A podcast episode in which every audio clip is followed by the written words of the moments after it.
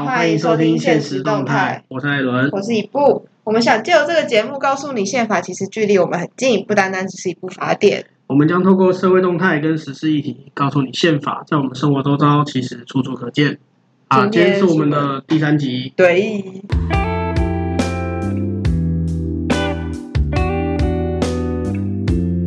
今天讨论一个比较严肃的话题。对，我觉得大家怕大家听得睡着。但我觉得很重要，因为我不知道大家最近看新闻应该看到，就是不管是国民党、民进党都开始要成立那个修宪委员会。对，就是这一次的会期前几天，呃，那个九月十四号的党团协商已经确定要成立修宪委员会，就是各个党团都会有人在里面，就是要处理接下来最大的议题是修宪。对，而且因为大家如果回溯到我们暑假七月中旬的时候。我们的国民党呢，曾经为了考试委员跟监察委员的部分占领了立法院。嗯、哦，对，还差点拿钉子去敲到民进党立委。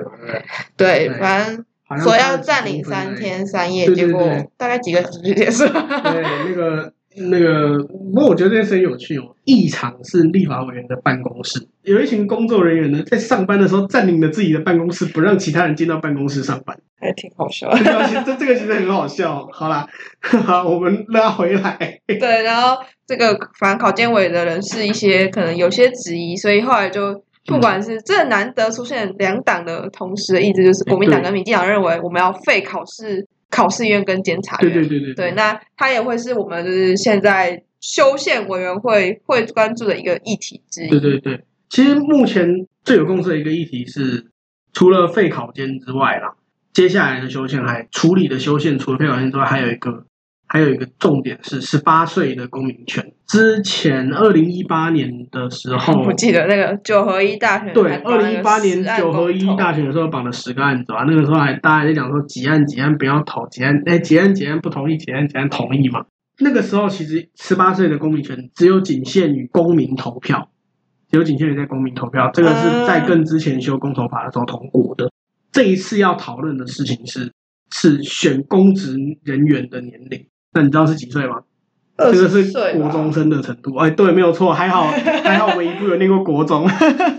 对，公投是十八岁，但是公职人员是二十岁。你到了二十岁，你才可以投票选什么立法委员啊、地方首长啊、总统啊这种。你要二十岁，这个这里就一个很奇怪的地方啦，就十八岁可以投公投，但是你二十岁才能投总统。所以上一次二零一八年的时候，就发生一个乱象，就是十八到二十岁的人，他们去排队要领。要去投领公投票的时候，结果因为一堆人在领领那个那个地方公职人员的的票，他们到底要不要插队什么的？因为他只是投公投，他不需要排不需要排公职人员，他只要去拿公投票就好。那因为那也是第一次发生啦。因为在那之前，公投法还没修，二零一六年还没有修公投法，所以那也是第一次发生，就变成大家不知所措。你到底是要让他们插队去领公投票，还是还是就乖乖的排队什么？那个时候其实有一些乱象，这样这这件事情就就很有趣嘛。就像我刚刚讲的，十八岁可以投公投，但是不能投公职人员。加上还有很多国家啦，开始在把那个投票年龄修到十八岁。像我知道日本一六年还一七年的时候就把。那个投票年龄下到十八岁，嗯，那所以在一八年那选的时候，大家就开始认真的在讨论。其实本来就有人在，本来就很多人在讨论说要把那个年投票年龄下修，只是因为公投是可以用公投法解决，但是公职人员必须要用宪法解决，宪法才能解决这个问题。所以天哪，没有错，你几岁能投票是宪法说。那一次之后，大家就开始讨论说，哎，公职人员投票年龄要不要下修到十八岁？嗯，所以。这一次的修宪委员会这个议题就变成大家其实说这个这个议题也是少数男女都有共识的议题，因为这也就是一个很简单的议题。对，这个这个其实没什么好，其实说的没什么好争议的，就是成年的标准不一嘛。对啊，对啊，对，成年标准不一，刑法是十八岁，民法是二十岁。对，这也是一直最近在炒作到底要不要统一，因为好像国际公定是大部分都已经说十八岁就是。对，大部分国家都是都是公定是十八岁是成年了。但是这次还有一个有趣的地方是，国民党党团他们提议，除了支持到那个选举权十八岁之外，国民党党团提议说，被选举权、被投票的人、参选的人的年龄下修到二十，可是民进党就修到十八。这个其实不是什么大问题，因为就是一个，反正就是让年轻人可以更有机会选，让年轻人更有机会参与政治的，对对对，一个标准啊。哎，那十八岁代表我还是大学生，我就可以出来当。高中毕业就能够选立委啦，好猛！高中就选立委啊，但是你要选得上啊。对啦，对啊，那个呃，很多很多人动辄千万的选举经费，高中生选立委，你没有那个千万选举经费啊。不过这是另外一个问题啊，那个那个选举花不花钱，那个是。另外一个层，另外一个层次的问题。但是目前最有共识还是我们刚刚前面讲的废废除考试院跟监察院。那其实像新的考试院长陈菊，嗯，或者是哎不是对不起，新的考试院长是黄荣春，啊，新的监察院长是陈菊，他们两个其实也都做好自己会是末代院长的准备了，因为这已经其实已经是共识了，嗯。那除了就是我们刚刚讲的十八岁投票权啊，还有我们废考监之外，我们无党籍的林长佐立委他也有提出，对对对，把人权纳入宪法规范规范里。规范。我要刚台不小心台湾国语。那上一次修宪已经是两千零五年，距离现在已经十五年前。现在二零二零十五年了。对，其实那一次修宪就造成为什么我们已经过了十五年就再也没有修宪。大家今天节目会大概讲一下，对，因为那二零零五年的修宪，其实其实造成了现在没有办法修宪，对的主因，对，就是那一次的修宪修了很多内容，让我们的宪法现在想要动你都动不了。嗯，这个我们待会会慢慢讲。那我们既然讲修宪嘛，那我们就先讲一下这个。我大中华民国宪法的过程，对，修了也修了五六次，呃，七次了，也修了七次了。高中最喜欢考说每次有修什么东西，国小考的时候啊，那个我觉得很讨厌，超讨厌。我记那么多干嘛？我知道现在制度就好了。结果结果到了现在这个年纪，我还我我要来研究每一次修宪是什么。对啊，我们可以当大家梳理，对，我们大家复习一下高中的公民。为什么会？这其实台湾宪法，中华民国宪法，我大中华民国宪法。那我们的修宪呢？因为你不能动到那个本文，所以他在台湾。在那个时候，在台湾的时候，有修了一个叫增修条文，对，他们是加在后面。对对对，反正就是它宪法是两个不同的章节。对，然后它会出现，是因为他在那时候忘记两个总统废止了动员戡乱时期条款，然后连这个总统都不知道，怎么可以？这是李登辉啊！一九九零年废除动员戡乱时期临时条款。对不起，忘记。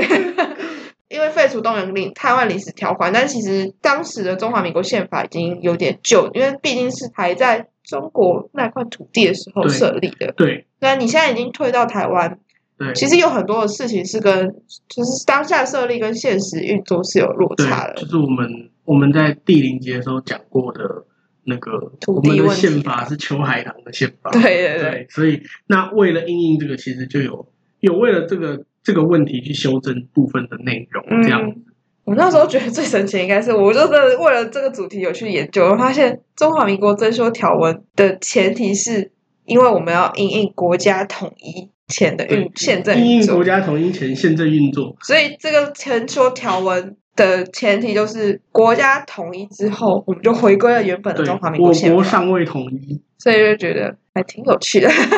反正第一届国民大会之后。就在民国八十年四月决议，我出生前六九零，嗯，透露年龄喽，一步啊，没关系，反正大家也不知道我真实，还还还很年轻，可以透露，像我都不敢透露，年轻就是本钱。八十年是一九九一吧，我记得是一九加一九一，对，一九九一，一九九一，一九九一年决议，当时有增送内容，那我觉得比较有趣的应该是所谓的黑机关。国安会、国安局嘛，对，还有那个人事行政嘛，对，他就就地合法。对，他其实其实那一次就是把国安会，我也是研究这个议题之后，我才知道原来国安会以前是黑机关，因为现在我们知道国安会就是总统的幕僚单位嘛，它实际上它就是总统的幕僚团，就是在宪法架构下给赋予总总统的一个幕僚团。那其实我也是在研究这件事的时候，我才知道原来哦，国安会以前是黑机关，可能有做一些。呃，没有啊，那个是国安局啦，会做一些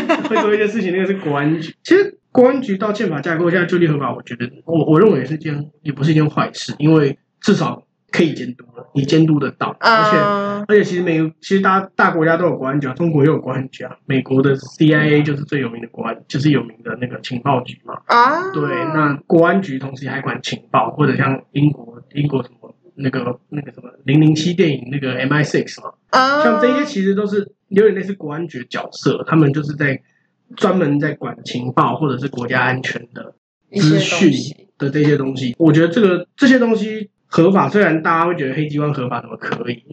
是有的有些人会这样觉得，但是其实它不是坏事啊。毕竟它看得到，大家它就是摊在阳光下，大家你要监督，你监督得到。第二次，然后就反正在八十一年，有在隔年五月，又有一九九二。对，有做修改。那这次修改是原本我这次只看完之后我才知道，原本以前的总统任年是六年。哎，对。然后改成了四年。对，这件事情也很惊讶。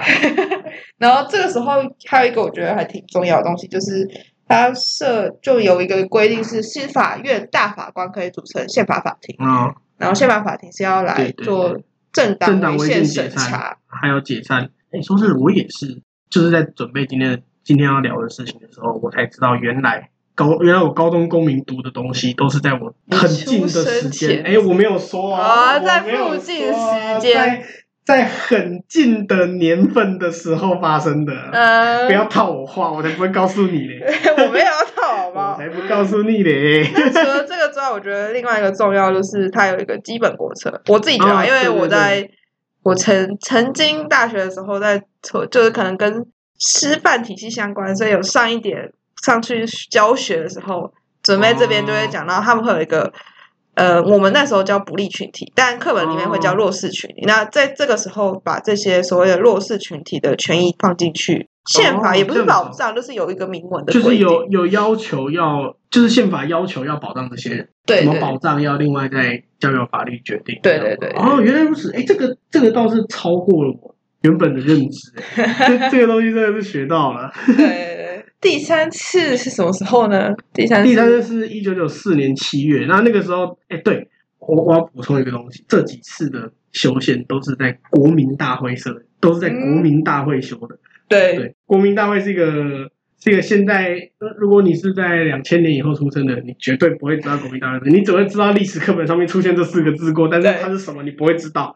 对，国民大会，因为。我们以前的国会是两院制，一个是就有点像美国的参众议院，英国的上下议院这样。嗯、那国民大会其实就是上议会，啊、现在的立法院其实是下议会，因为宪法层级，所以会是上议会在出，所以才会那个时候是用国民大会，但后来废掉，这个待会会讲。那个时候国民大会就就通过一九九四年的时候又修了一次宪法，对说要这个总统、副总统人民直选。一九九四年的时候，国民大会，我刚刚讲的国民大会，它有。再修了一次宪法，里面就说，哎，要确会确定总统跟副总统是人民直选，嗯、就是我们现在我们现在已经习以为常的一人一票投投总统嘛。对，对，对。马英九马英九第二任六百八十九万嘛，啊，蔡蔡英文第一任也是六百八十九万嘛，现在这一任八百一十七万嘛。这个对这个破历史新高，这个都是在一九九四年的时候决定的。哎、嗯，讲到这里，一部你有看过一部前阵子的连续剧叫《国际法外社》吗？我没有看，但我朋友还挺常看的。哦，对，他他里面有讲到这个事情，就是那个时候大家吵得很凶，那个时候就是国民党党内吵得非常非常凶，然后就是在讨论说到底是要任命直选还是要间接选举啊？对，那这一则间接选举就是类似美国的那一套选举人制。因为我我。国大代表权嘛，也是要立法委员选？我其实不确定他指的间接选举是什么，因为大部分的资料都只有讲间接选举跟直接选举。嗯，但是理论上可能是国大代表选，或者是有一个选举权，像美国的那种制度。都在搞另外一批人出来选。对对对对对对对。但我其实不确定到底是哪个制度啊，反正就是最后决定是人人民直选。嗯。不过说真的，台湾用间接选举没什么意义。我们就就那么多。我们就几万人，我们就这么小，有什么好间接选举？对。你又不像你不像美国，他那个人多又幅员辽阔的。嗯。对，那那间接选举都还合理，可是这么小，间接选举没有意义。最后就决定人民直选了。最后人民人民直选。那我记得后来。人民直选这个改完之后，嗯、我们那个人民直选的第一任总统都是就是李登辉。对，一九九六年的时候第一次选，这个宪法是在一九九四年修的啦。嗯。可是后来一九九六年第一次人民直选的时候，就是总统就是第一第一任民选总统就是李登辉。除了这一次的修宪，还有哎，我自己觉得比较重要的是，对，因为我自己可能有点比较关心原住民族的议题。嗯、那在这个时候，因为以前大家知道，对原住民族的称呼，我们会叫三胞、山地同山地同胞之类。那这个在那阵子，其实那一阵子也会有很多有很多的，就是原住民，对对对，对于这个事情有一些运动。对对对，那也是在这个时候证明为应该是原住民，但后来我们的就是相关的法律改成应该叫做原住民族。对，原住民族。对，哎哎，你知道原住民族跟原住民的差别吗？题外话，我想一下，我现在想不起来。我之前有听人家讲过，就是它应该是原住民，原住民族是一种族群的总称。对，原住民族指的是所有的原住民，在台湾原住民都叫原住民。对，那原住民指的是这个身份，或者是这个这一个族，就是比方说这个赛德克族，或者是阿美族、台湾族，这样子叫原住民的一个族。那但是讲个人的时候会讲原住民，但你统称原住民的时候会叫原住民。原住民族，对对对。这个是题外话，小知识。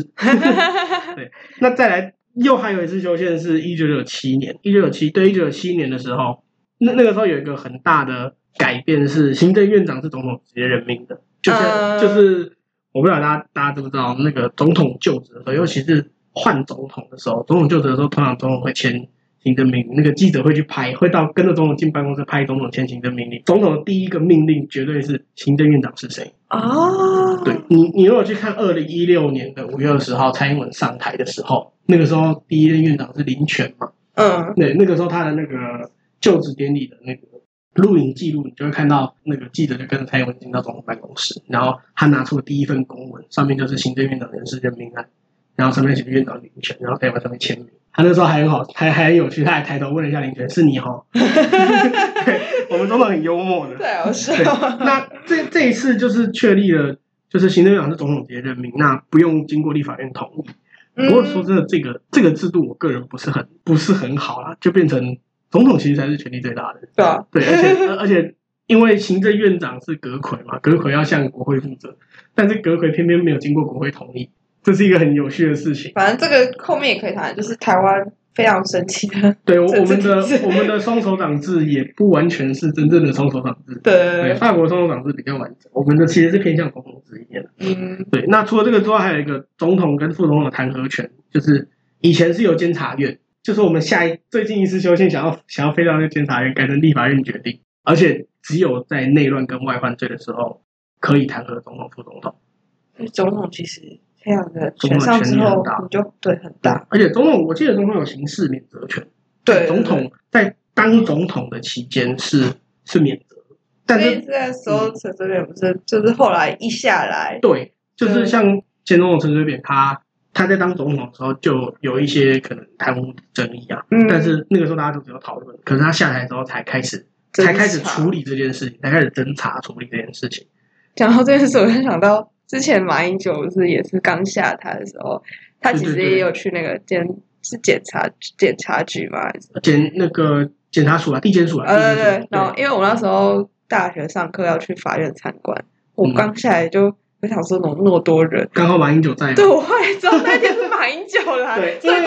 那个时候应该是讲那个监听案吧，那个那个马王政争吧，一九二一九二零一。五年的马王政争，就是那个时候马英九就是监听王金平，跟那个时候立法院长王金平跟那个跟柯建铭总召，就是就是他他觉得王金平挑事情，在跟柯在跟民进党乔事情什么，然后还突然开记者会，这不是官说，什么是官说？然后那个时候那个时候反正约谈马英九，因为他他原本当总统嘛，因为监听那个时候大家觉得监听是马英九马英九要求的，所以他有犯这个罪。只是问题是，他是他他是总统，所以他有免责权，所以他也是卸卸任之后才会才会处理这件事。嗯，就是其实讲总统也行政，哎，不是行政，刑事免责权，其实大家会误会是哦，原来总统犯罪不用被抓，是他在当的时候。对，但其实其实不是，其实是他在当总统的时候不会被抓。嗯，他下台之后一样要处理，他只是算是一个给总统的礼遇，就是你在总统任内，你不会为了这些事情。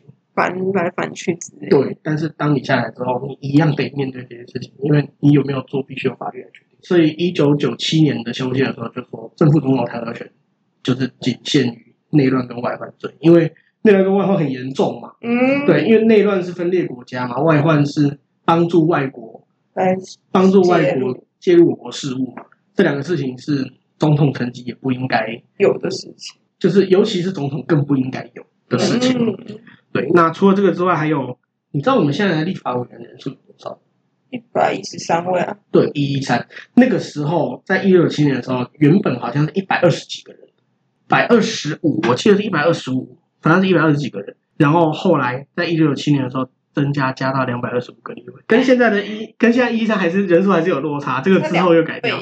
对，这一次的现在的人数一一三就是之前的二二五直接砍半。对，这个是后来在两千零两千零五年的修宪的时候才修掉。我们待会会聊，因为我们今天是在讲股，我们会讲，我们要慢慢讲，我们慢慢讲。哎，不要切掉啊，这个这个很重要啊。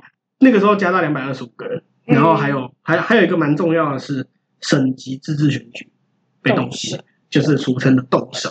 这件事情最不爽的人是宋楚瑜，因为宋楚瑜是初代省长，也是末代省长。一九九一九九四年的时候当省长的吧，我记得那个时候那个省长不能选，然后省省就设了省政府啊、知议会，还有省主席、省政府委员这一些。但是这一些呢，全部都是官派。原本是民选，变对，原本是民选，而且是全国一届，然后就变，就直接就变官派，因为他说要为了因应国家统一前嘛。我那时候听到一个消息，是因为宋楚瑜的那个声望太高，然后李登辉不喜欢。欸、对，对，其实有这个小道消息是，那个前总统李登辉不喜欢功高震主。嗯，对，而这这件事情其实其实从后来两千年的总统选举看得出来，两千年的总统选举那个那个蓝橘分家嘛，宋楚瑜脱党参选，宋楚瑜是无党籍，那个时候是无党籍，然后还有那个连战、萧万长是国民党籍，然后对手是范绿阵营就就陈水扁嘛，嗯，那个时候其实如果我如果范蓝没有分家的话，陈水扁不会当选，因为那个时候你如果去看那个得票比例连加宋。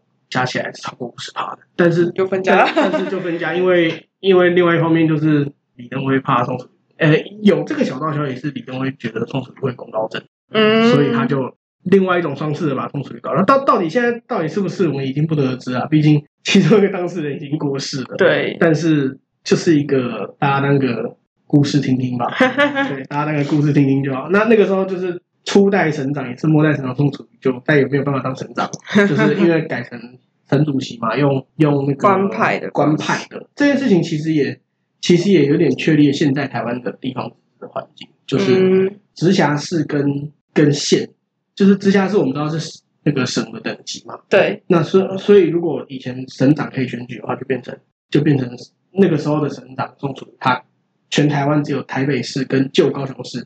不归他管，其他都归他管啊！还有连江，还有连江跟金门，因为那个是福建省，等于是整个台湾岛只有台北市跟旧高雄市都是台湾归他管的，就变成一国两一国多制了。因为因为你的地方地方自治，你的省的层级只有三个，就是哎，台湾省嘛，台北市跟高雄市。那台北市跟高雄市小小一块，台湾省这么大一块，就变成管台湾省的那个人，他的权力有的时候不比总统小。因为它是地方自治，对，嗯，因为省的这种东西，通常是在幅员比较广大的国家才用得到，比方说中国或者印度叫邦嘛，或者美国叫州嘛，嗯嗯，对，通常是这种幅员辽阔的国家才才比较需要，不，当然不是绝对啦，像韩国没有这么大多少，他们也是有道这样，但是这个不是绝对，就变成你的大小是要平均的，你你只有三块，然后一块占了八成，占了超过八成的面积，另外两块。占不到两成的面积，就是就变成一个很神奇的状况，所以这个时候省就被冻掉了，因为就不需要啦。他现在不需要，就变成像我们现在的制度一样。虽然我们知道有六都六个直辖市，实际上桃园市跟新竹县，他们的差别只有在预算上面，预算数字上面会不一样，中央给的钱的多少不同而已。但他们实际上比较，现在大家会把他们当做平等，因为桃园市直辖市嘛，新竹县是省辖嘛。是归他们管，对，但是实际有点算是确立了现在的这个状态啊。嗯，那当然在法律上层级是不一样，就是六都还是比县来的高，预算拿的比较多。对，因为我在行政层级上面不只是预算啊，就是台北啊、新北，它的那个层级一定会比宜兰县、花莲县来的高，因为、嗯、因为他们在省底下嘛。但是台北跟新北是直辖市，它是省的单位、省的阶级。我觉得最明显应该是国高中会直接从，像因为我是桃园。中立那边，然后我的高中以前叫国立高级中学，然后后来就改成市立，然后叭叭叭叭，我刚刚反正我还打个比较，对，就是这样子。然后我们那时候就有有一阵子会觉得说，这样好像低一格的感觉，因为你之前叫国立，就是国家的。其实，其实其实也没有啊。你如果去翻的话，你的高中以前可能是省立，可能是省立某某高中，然后后对，应该会是这样，就是省立某某高中，但是后来因为废省，因为精省，所以就直接变国立。后来又变成因为出现了那个又又因为嗯桃园嘛，桃园升格变直辖，它肯定会变成市，所以有有可能是这样，因为有一些其实蛮多的高中就是国高中以前是省立的，就是在九零年代末期到两两千年代初的这段时间，很多的高中都是省立变国立，然后有有一些可能省立的技术学院啊什么的，通通都变成国立某某技术学院。然后后来要全部都变成国立科大，嗯、对对，就就那个造造成后面其他的其他可以被讨论的问题啊，嗯、但是嗯，那个不是我们今天的重点。对，反正简单来说，一九九七年就是省被冻结掉，结。对，那个时候只有冻结，可是后来省被废掉啊，那个我们待会再说。第五次，对、嗯，最争议的一次，对，但其实它的重点就是它有两条，然后被在第四百。大法官解释四百九十九号认为他修宪违宪，嗯、但主要是在争议点是在国民大会，就是他们有一个把自己权力扩张的部分。那个时候好像叫那个肥猫条款，后来就是释宪违宪，然后就失效。对，但其实他这个时候也有一些，比如说对社会福利工作或是退役军人的保障，嗯、然后还有离岛居民的一些保障，做、哦、进行一些增修。第六次，嗯，就哎，对，难难怪我觉得第五次很，第五次很很没有存在感。就是我自己研究这个时候，我就觉得有第五次嘛？因为他就就是两两次都废掉了，对对对，就是他的两个重点都被废掉了，对对对。哦，好，再来第六次，其实就是终于经终于经过千禧年了哈，第六次到两千年了。那个时候，那个时候讲说第三届国民大会就是最后一次的国民大会，那个是最后一次的国民大会。啊，国国民大会算是取消，因为那个时候第九一九九零还一九九一九九零年的时候，野百合学运说要解除万年国代嘛，要、嗯、要改选，后来要改选了两次，就变成第三届国民大会。那个时候的修宪是说，国民大会到二零到两千年的五月十九号截止，然后也不会有下一届的，就不会有下一次了，不会再有下一次的国民大会选举了。其实这次修宪还有一个蛮有趣的事情，我自己之前都没注意过，什么？就是副总统。副总统缺位的时候，立法院补选，现在有吗？因为没有发生过，好像也是，我没有没有发生过，我们没有发生过副总统缺位的问题啊。因为这种事情其实都是紧急状况，副总统缺位通常是犯罪下台，或者是任内过世。嗯，但这种事情本来就是不容易发生的。对啊，对，也是看了这一次的研究的这东西，我才知道原来哦，副总统缺位的时候是立法院补选，是国会选。你不晓得之前是怎么选？可能要再看一下，可能要再可能要再找找看。简单来说，就是算是取消国民大会吗？好像也没有取消哦，就有点类似停止吧。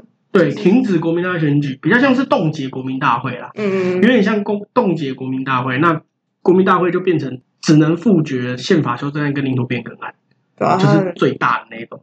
对，然后如果立法院要弹劾正副总统的话，国民大会就还要再出来。这样子，嗯，可是这样发生一个问题是，国民大会到那一年的五月中就截止，你后面还有很多需要国民大会做的事情，就是你如果要修宪，或者要领土变更，或者是国总统要被弹劾，都需要国民大会再次出来。可是已经没有国民大会了，怎么办？这时候就是第七次了，二零零五年，会出现一个任务型国大。你知道我那时候看任务型国大名单，有一个我超惊讶的人，就是现在的港哦港湖女神，对他。港湖女神高佳瑜，对，她只有在那个时候的名单，他那个时候是任务型国大。其实因为那个时候任务型国大，说真的，大家没有很关心任务型国大到底是谁，因为任务型国大的重点只有，只是他们只是为了修宪而已，所以、嗯、所以大家投出来只是投国民大会修宪，就等于是任务型国大比较像是人民对支持修，人民支不支持修宪而已。因为二零零五年这次修宪有趣的是，国民党跟民进党合作。哦，对，国民党跟民进党都支持修宪，然后呢，我们认为极度偏向台湾独立的台联党跟极度偏向中国统一的新党合作，台联跟新党合作，太神奇了。然后国民党跟民进党合作，其实没有很稀有，就是很多共识议题他们都会合作，但是台联跟新党合作那个这件事情真的是，我那时候看到的时候觉得很惊讶，哇，这两个党会合作，我很难想象，真的很难想象独派跟统派会握手，太神奇。对，这一次的任务型国家，呃，为什么会这样？有一个很重要的重点是立法委员的席次减半。我们刚刚不是讲说席次变二二五嘛，这次谈判变一一三，然后那个选制也改了。就是我们现在投立法委员会投区域立委一个嘛，嗯，然后还会再投一个政党票，对对，单一选区两票，对，这个叫单一选区两票。那这个制度那个时候才出现。我记得这个制度出现之后，就是它就变成助长两党制产生，对，但你就让小党的声音减。但但其实单纯看说我们把它改成单一选区两票制，其实其实单一选区两票制不见得会助长那个两党，其实是因为计算方式的问题。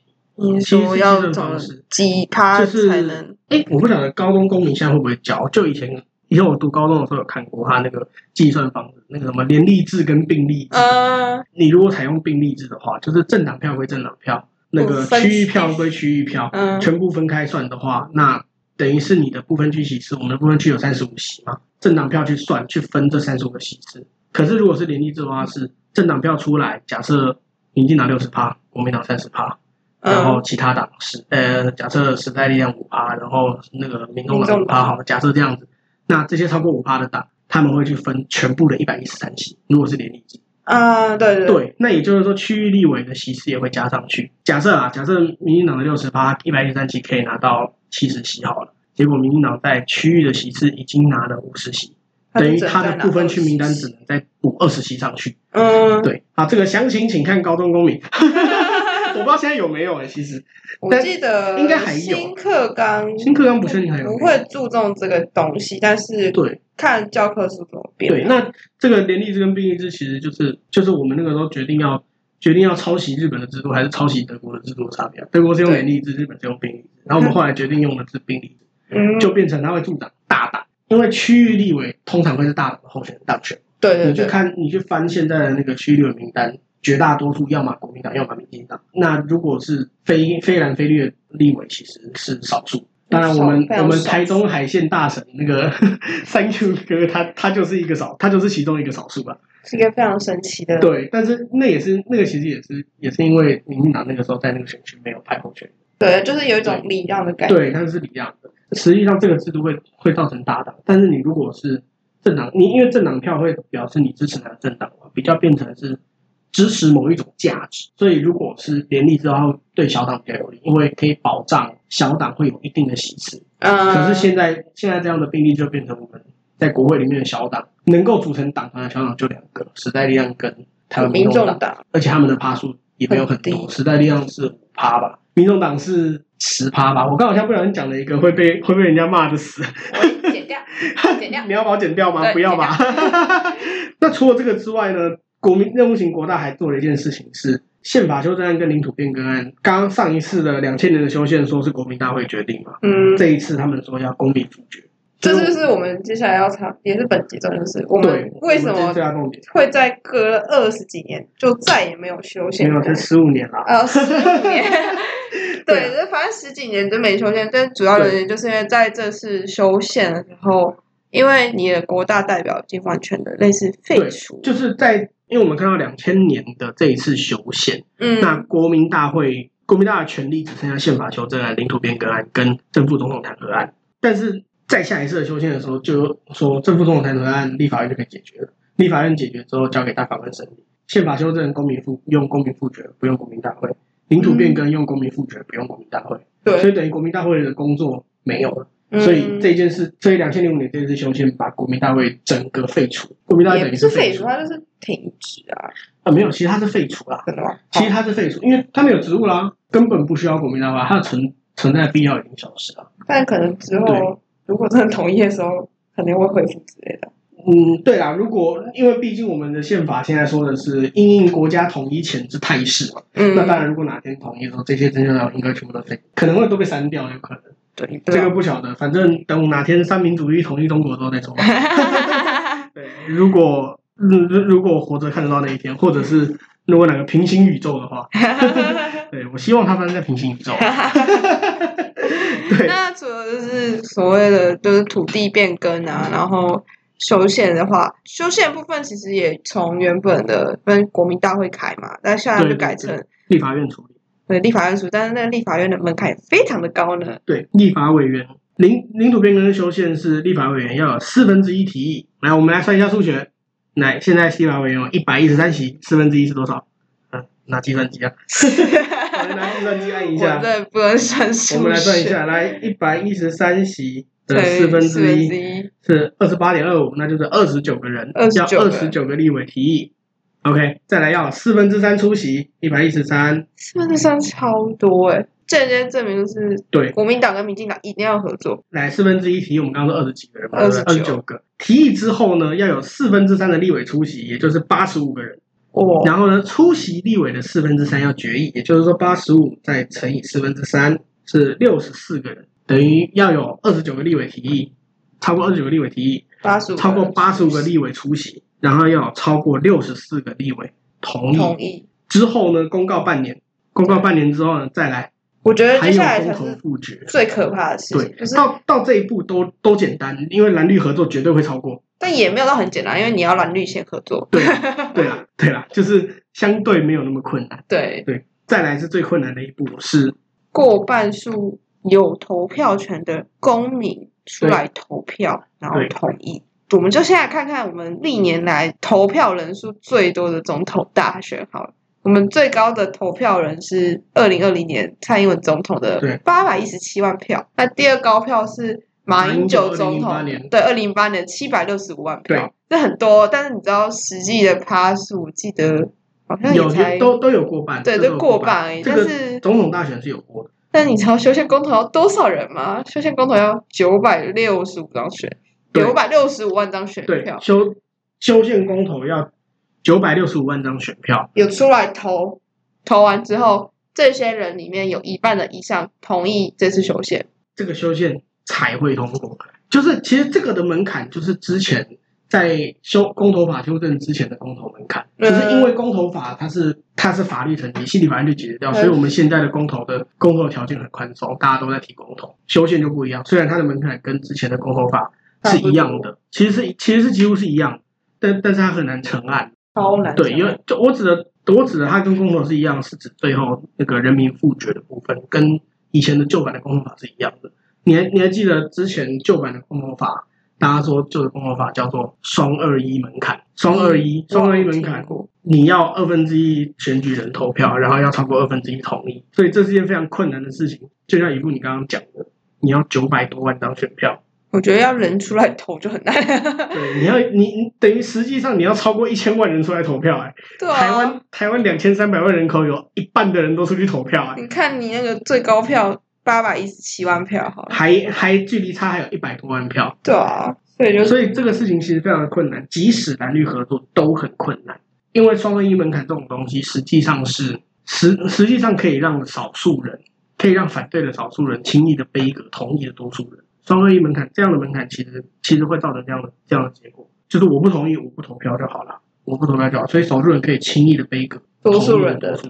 所以后来公投法修了，但是宪法的修正你修不了啊，因为你要修宪啊，你前面已经把它改的这么硬了，就变成现在这个样子。现在的宪法很难修，二零零五年这一次的修宪结构，造成对，我们也说这个宪法叫超稳定结构了，对，因为它绝对没有办法修正，就很难啊。不过。因为最近修宪委会成立嘛，你应该是准备成立，然后也有很多人针对说，就这个修宪门槛，提出一些，像有一个教授是说，我们应该可以提出视线，说这个修宪门槛是不是危险？因为你这，这个其实是一个方法，对，阻挡了人民可以决定自己未来的一个方式。对，其实其实我觉得是一个方法，但是你要去举证，你要去论证，它其实很难。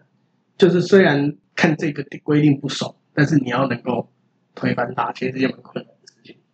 反正就我们就来看看，相隔十五年的修宪，第八次修宪到底会不会成功呢？对对，这个其实这个其实真的是蛮困难的一件事情啊，这是个挑战，真的挑战。那我让我们来看看这个绝对不会变变更的宪法，跟绝对要变更宪法的政府，谁会矛盾大对决？对，但是我们今天大概谈了一下台湾修宪的历程跟要修宪有多困难。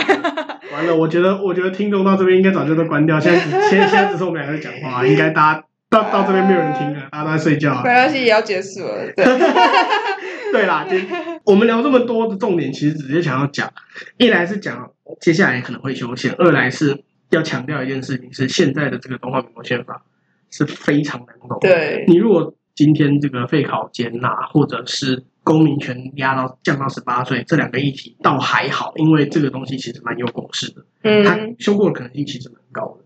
其实呃，波波感都蛮高，但是相对来说容易嘛，毕竟蓝绿都蓝绿合作的话，真的不难。但是你如果今天是一个争议相对大的议题，比方说我们这个国家到底是中华民国还是台湾？比方说，嗯，台湾的未来到底应该由两千三百万台湾人决定？还是由十四万万中国人决定。这这个东西，你你不要看它很，它听起来很荒谬，但是仍然有很多人会认为我们是中国。对啊，对，仍然有不少人这样认为。但是啊，当然这些人越来越少，因为时间会推移，人时间会推移，寿命会凋零。毕竟还是有些人支持，而且更多的人是认为我没有关系，我能够好好生活就好。那这些人不会出来投票，那不会出来投票造成的结果就是你也过不了。对，就是他不会过。所以，像今天这个议题，大家的共识还好。可是，如果是一个相对有争议的话，那就绝对不会通过。嗯，对。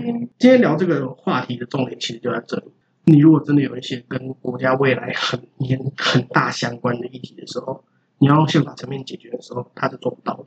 对啊，对，这个是这个是一件很困难的事情。